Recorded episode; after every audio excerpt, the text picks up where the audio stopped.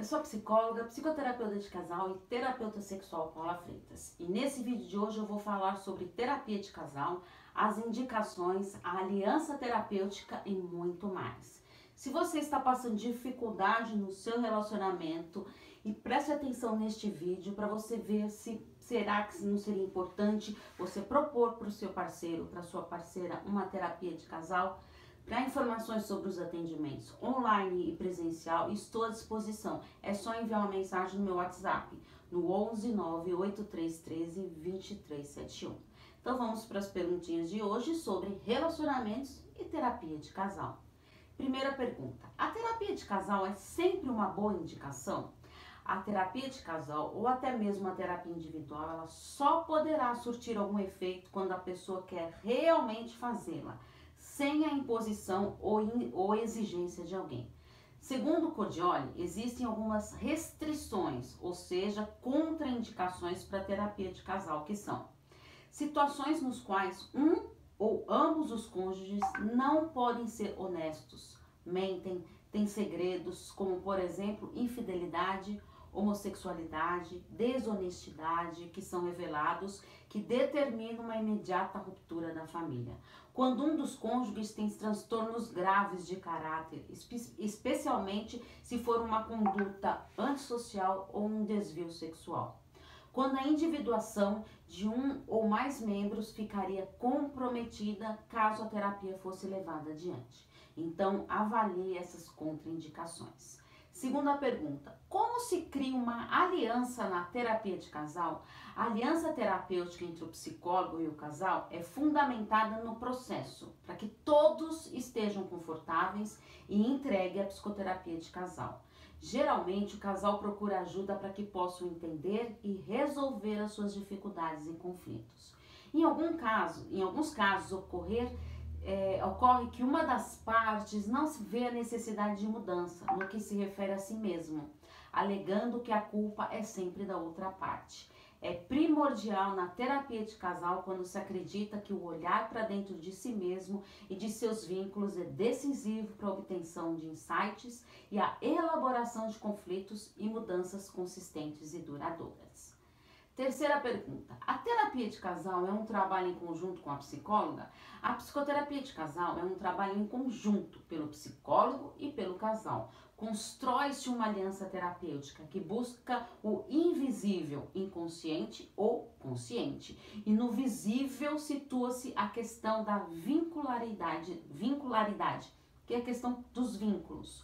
Uma consequência da terapia de casal é desestabilizar o eixo de equilíbrio, que tende a se refletir em outras relações significativas, especialmente em se tratando de famílias e de amigos especiais. A aliança terapêutica alimenta uma motivação entre o casal e o terapeuta para o investimento na terapia com abordagens empáticas, respeitosas e solidárias que fazem parte do arsenal terapêutico.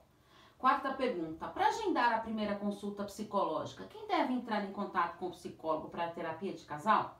Em terapia de casal, quem liga para ter informações e agendar a consulta assumirá a postura de representante, vai, como se fosse um porta-voz e elo do parceiro com o terapeuta e vice-versa.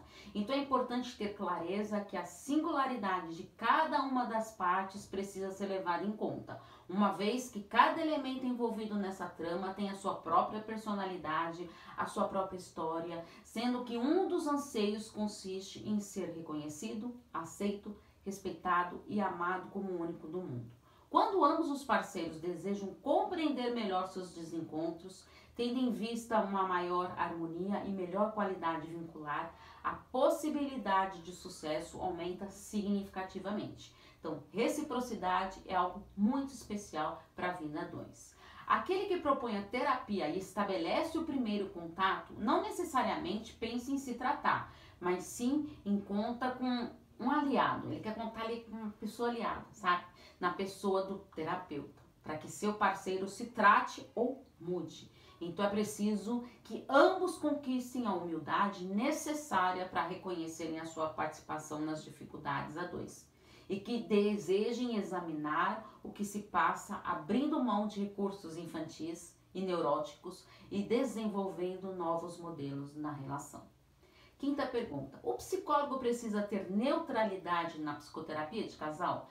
A busca de ajuda terapêutica está em compreender melhor a si mesmo, em elaborar os seus conflitos pessoais, em conquistar novas possibilidades. A neutralidade no relacionamento com o casal significa não se deixar envolver pelas demandas e brigas conjugais, como compreender que os elementos observados serão reveladores. Essa distância permite ao terapeuta experimentar certa empatia e refletir mais livremente sobre aquilo que observa e sente, aquilo que recebe e oferece. O psicólogo observa a escuta atentamente no paciente, faz perguntas, levanta hipóteses. Acredita que o paciente tem a possibilidade de ressignificar as suas experiências íntimas, elaborar conflitos conscientes ou inconscientes, e ao melhorar as suas relações consigo mesma, também há como melhorar os seus vínculos e suas relações interpessoais e vice-versa. Conclusões apressadas facilmente são superficiais, enganosas, inúteis ou prejudiciais. Se tem alguma dúvida mais sobre terapia de casal, sobre relacionamentos, dificuldades nos relacionamentos, tem vários vídeos e texto que falam sobre isso. Os links estão todos na descrição dos vídeos do YouTube. E quero também te convidar para escutar os podcasts Relacionamento e Psicologia nas maiores plataformas digitais. Afinal, quem cuida da mente, cuida da vida. Um grande abraço. Tchau, tchau.